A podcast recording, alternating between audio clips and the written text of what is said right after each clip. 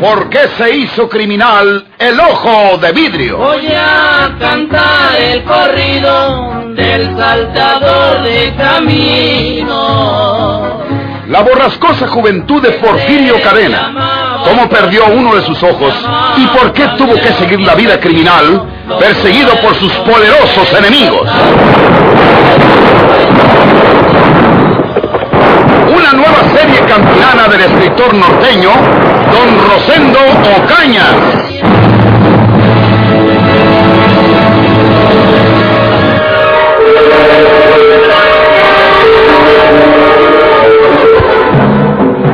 Tenemos que recordar que aquella noche, cuando don Florencio Cavazo regresaba a su casa, después de haber estado jugando las cartas con algunos amigos hasta la medianoche, repentinamente se oyeron unos disparos a su izquierda y se sintió herido cayendo del caballo.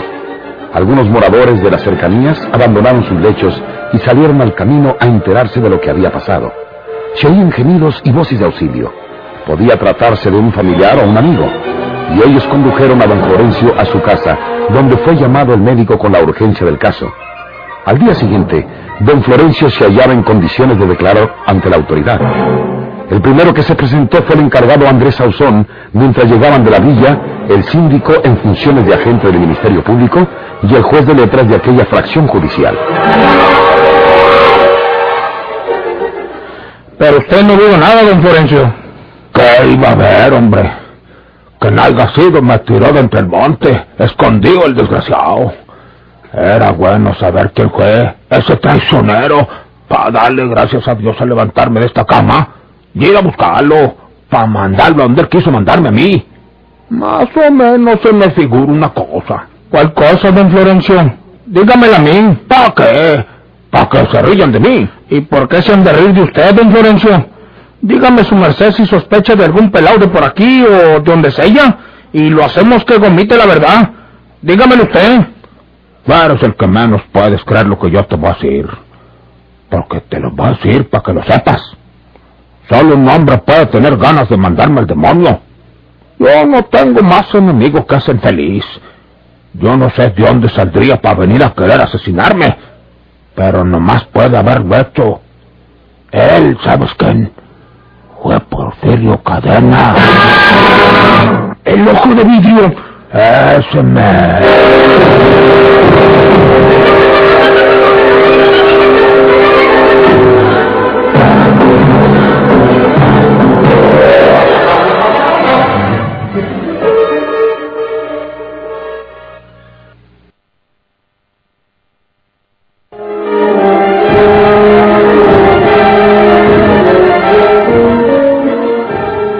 Porfirio está muerto, don Florencio. Yo mismo lo enterré. Yo lo sepulté en los temporales de los Orrutia. Yo con estas manos. Pues por eso te dije que no lo ibas a creer. Pero, pues nomás Porfirio Cadena sabe hacer las cosas encima. Y también, nomás él puede tener tantas ganas de mandarme al otro mundo. Porque yo que he andado en la punta del grito, con los hacendados persiguiéndolo porque él tiene que acordarse que yo seguía, que lo colgáramos. Acá ves el desgraciado ojo de vidrio. Pero, pues no se lo hizo. Todavía estoy vivo. Y cuando me levante de esta cama, voy a buscarlo donde se halle. Aunque tenga que abrir su sepultura porque es un demonio en persona. Usted está desvariando, don Florencio. ¿Cuándo ha visto su merced que los muertos se levanten de sus tumbas y vengan a tirarles balazos a los vivos? No, don Florencio, no le cierre ancina. Acuérdese de algún pelao que pueda estar resentido con usted por cualquier razón y dígame su nombre para ir inmediatamente a detenerlo y exigirle que confiese la verdad. Déjese de difuntos, don Florencio. ¿Ha tenido usted alguna dificultad con alguien? No, yo no he tenido dificultades con nadie. ¿Qué estuvo haciendo hasta esta noche? Pues estuve jugando a la baraja en Cavicente. Eh, ¿Eran varios? Tres y yo. Vicente, Pablo Reina y Jacobo González. ¿Con alguno de ellos eh, se hizo de palabras por alguna jugada? Con ninguno. Yo perdí. Ellos ganaron. Yo era el enojado para conmigo mismo. Estaban encantados de haberme despelucado. Tú sabes que los tres son amigos míos de muchos años y casi todos los días jugamos. Y pues no canchille, más que lo dejen uno en calzones. Pues hombre, entonces Está serio el asunto, don Florencio. ¿Quién puede haberse hecho esos disparos? ¿Un juereño? ¿Un juereño por qué? Yo no tengo que ver nada con ningún juereño que quiera matarme. Pues no le diga al juez de letras que fue Porfirio Cadena. Porque él sí se va a reír de usted, ¿eh? Pues que se ría lo que quiera. Pero yo se lo digo. Porque Porfirio Cadena es el único enemigo que yo tengo. Y es también el único que puede querer matarme. Y la forma traicionera como me atacaron es la marca registrada de Porfirio Cadena. Tú lo sabes bien, Andrés Samson. Yo lo sé bien, don Florencio. Pero también sé que a Porfirio Cadena lo enterré yo en el temporal de los Orrutias. Y no creo que se vaya a poder salir de su sepultura para venir a matarlo usted. Entonces, ¿qué fue? Ahí vienen ya el juez de letras eh, y el síndico de la vía. A ver qué dicen ellos.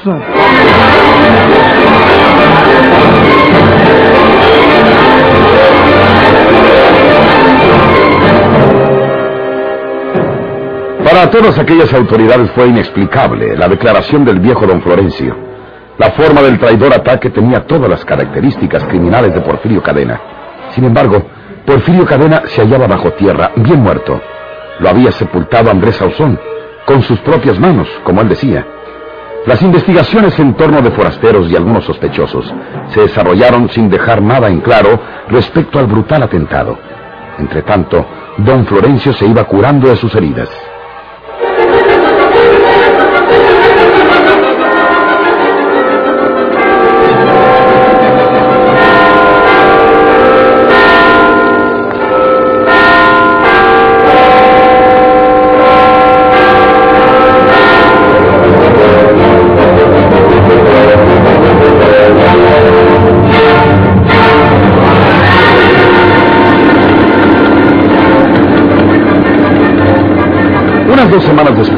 Por el camino cercano a la villa, en un automóvil de la época, viajaban tres hombres, el que maneja el auto y dos más. Llegan procedentes de Monterrey, trayendo consigo un poco más de dos mil pesos, que servirán para pagar a los trabajadores de la fábrica. Debido a lo pésimo del camino, se les ha hecho de noche. La oscuridad es intensa y solo se destacan los chorros de luz de los fanales del auto. Repentinamente, el coche se... ¿Qué pasa? Un hombre tirado en medio del camino. Vamos a levantarlo, bájate. ¡Cuidado, Lupe! ¡Se levantó! ¡Trae una pistola! ¡Es un ladrón!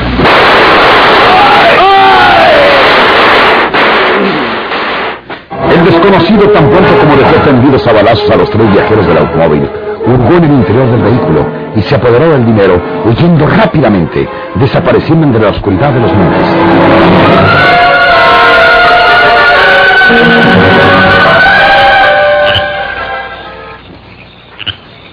Aquí estuvo conmigo el juez de letras y me lo contó todito. Oye, Andrés, ¿estás seguro de haber enterrado, como dices, a Porfirio Cadena? ¿Y cree usted que estuviera tan tranquilo si Encina no fuera? ¿Te aseguraste que estaba bien muerto? ¿Y usted cree, don Florencio, que Porfirio se iba a dejar que lo enterrara si hubiera tenido un soplo de vida?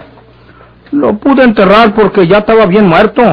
Yo lo vi de, no me lo contaron. Ahora andan diciendo que el que asaltó a los de la fábrica era también Porfirio Cadena. No puede ser Ancina, don Florencio. Porfirio ya estará engusanado. O que anden los puros huesos. Pues será Encina como tú lo dices, Andrés. Pero la verdad es que nomás ese maldito Juan Pedro hace las cosas Encina y nunca le fallan. Eran tres los de la fábrica. Dos dedos empistolados. Pues los mató a los tres y se llevó el dinero. Esas cositas Solo Porfirio sabe hacerlas, Andrés Sauzón. ¿Sabía? Ahora ya no hace nada porque está muerto. Lo que pasa es que por aquí anda algún forastero del mal que sabe cometer sus crímenes como sabía Porfirio Cadena. Pero yo tengo que agarrar ese matón. ¡Sé ya que encuere! Pues esta noche vamos a salir de dudas porque el juez de letras y el capitán Salazar, que acaban de llegar de Monterrey, van a hacer lo mejor que se pueda hacer para descubrir ese maldito misterio. Y lo hacen de noche para que la gente no se ría de ellos si sale mal el asunto. No sé nada yo, don Florencio. Ni me han dicho nada. ¿De qué se trata? Yo nomás supe que había llegado de Monterrey y el capitán Salazar. ¿Qué van a hacer esta noche? Van a sacar la tierra de la sepultura de Porfirio Cadena.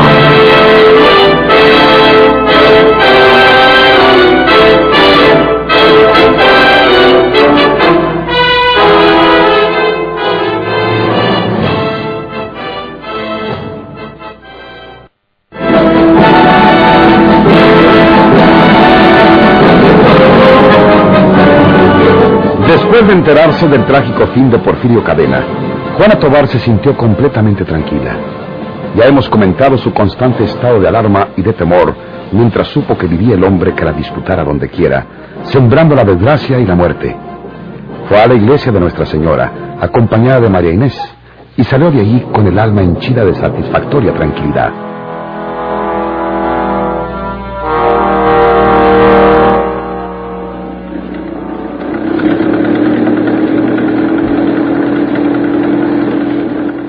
Está muy bonito tu auto, Juana.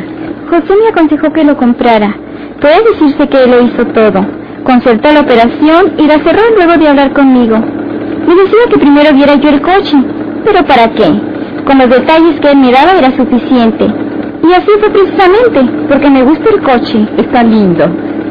Al cabo el chofer no nos oye.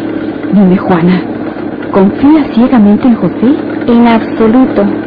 Un negocio con magníficas referencias. Se ha portado muy bien y es muy capaz para administrar el negocio. Imagínate, yo creía que él se ganaría alguna comisión en la compra del auto y que por eso se interesaba tanto. Pero no fue así, porque liquidar toda la factura me hicieron un descuento, debido a que no había agente vendedor de por medio que cobrara la comisión. Así me dijeron. Queda pues demostrado el desinterés de José. ¿José de qué se llama? José Villalta. Mm, es simpático y joven. Cuidado, Juana. Va. No. Otra cabra no se lleva el coyote.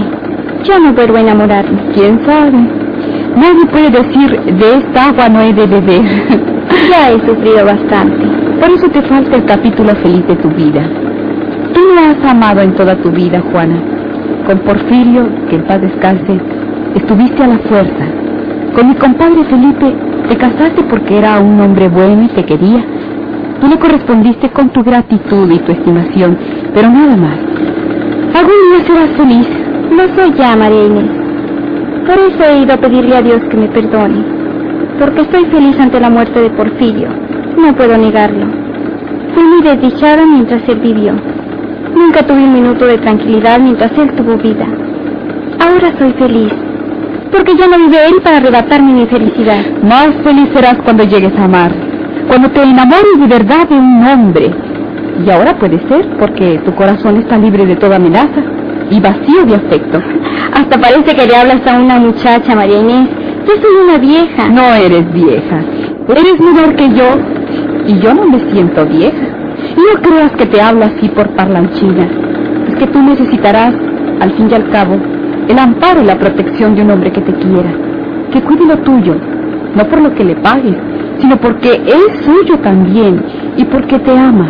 De lo contrario, un día te verás y serás una vieja y tu vejez estará rodeada de una negra soledad. ¿Para qué hacer planes de esos, María Inés? Dios hace de sus criaturas lo que place a su santísima voluntad. ¿Qué mejor que confiar en Él? ¿Te quedas a comer en casa? ¿Estás sola? ¿No tienes visita?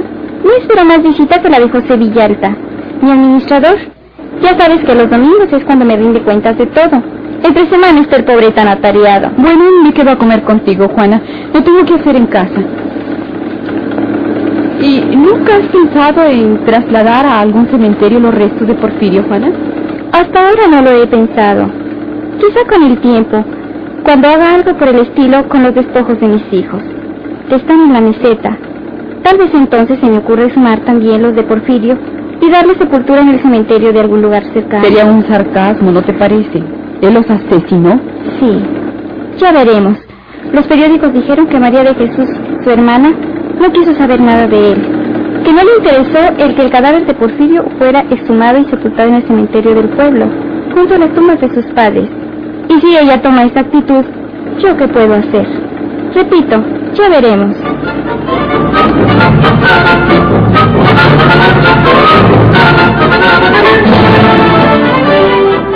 José Villalta era un empleado ideal, honrado, formal, trabajador y muy capaz. Juana Tobar había tenido mucha suerte en hallarlo para que administrase el espléndido negocio que había heredado del finado don Felipe García. Aquel domingo, como de costumbre, le rindió cuentas de las operaciones de la semana. José era joven, muy buen tipo, educado, fino, atractivo. Marines pensaba, según ella, que tener tan cerca a un hombre de esas cualidades era jugar con fuego.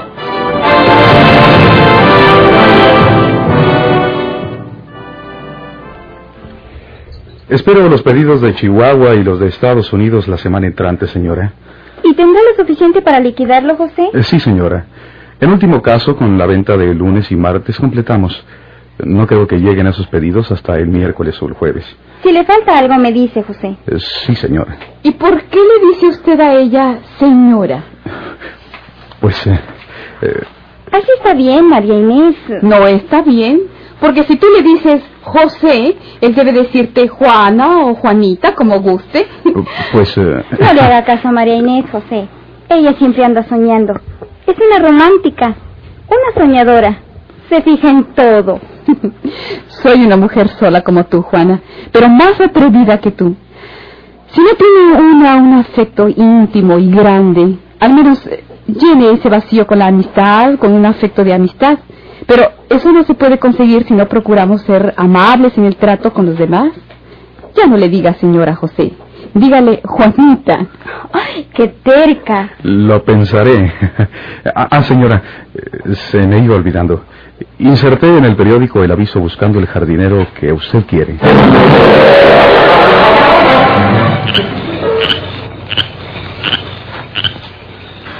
Aquella noche, los representantes de la autoridad y algunos caracterizados vecinos se hallaban en torno de la fosa donde Andrés Sauzón sepultó a Porfirio Cadena. Dos hombres cavan afanosamente. Ya lo hacen con mayor cuidado, porque creen ir llegando al fondo de la tosca sepultura. ¿Qué pasó? ¿Por qué le paran? Sigan escarbando. Ya se cansaron, mundados. Aquí no hay nada. Ya llegamos hasta la tierra maciza y no hay ningún cadáver ni huesos de gente. Pero ¿cómo no va a haber nada? Ni que yo estuviera loco. Si yo mismo enterré aquí al mero cadáver de Porfirio Cadena. A ver, mi capitán Salazar, eche bien la luz para el pozo.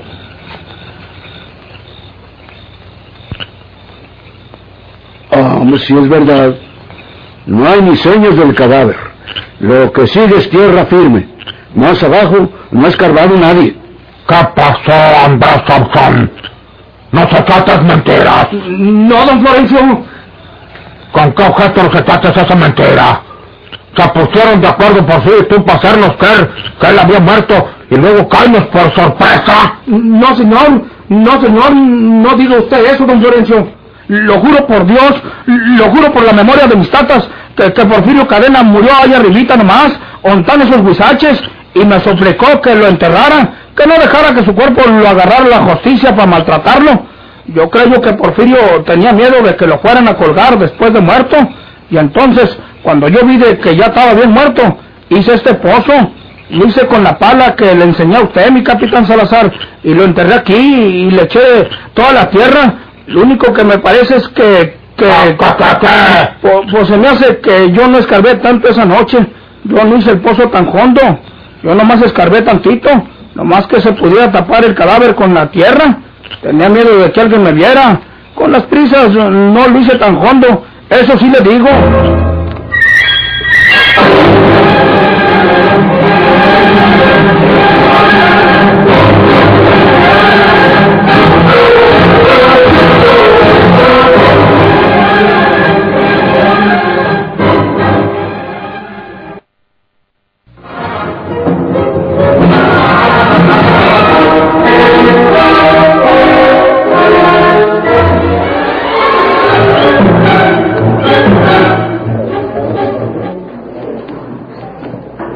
Hombre nos engañó, compañeros hacendados. No, no es verdad. Y al engañarnos, puso en peligro mi vida, en primer lugar. Porque si Porfirio Cadena no está aquí enterrado, es que no ha muerto. Y si no ha muerto, tiene que ser él el que me tiró los balazos a traición, que por poco me matan. Yo propongo a ustedes que háganos un escarmiento con este embustero de Andrés Sauzón. ¡Vamos a colgarlo! ¡No! ¡No! Yo. En todo caso, que lo juzgue la ley. Aquí no hay más ley que una rata en el pescuezo. ¡Agarren al capitán para que no se meta! ¡No! ¡No, señores! ¡No! ¡Que lo hagan! ¡Soy inocente! ¡Yo no lo he engañado! ¡Yo no los he engañado! ¡Por Dios santito! ¿Por qué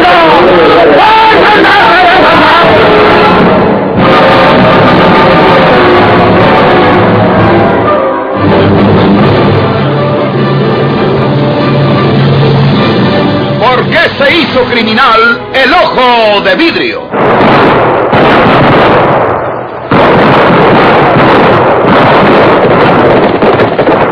Muchas gracias por su atención.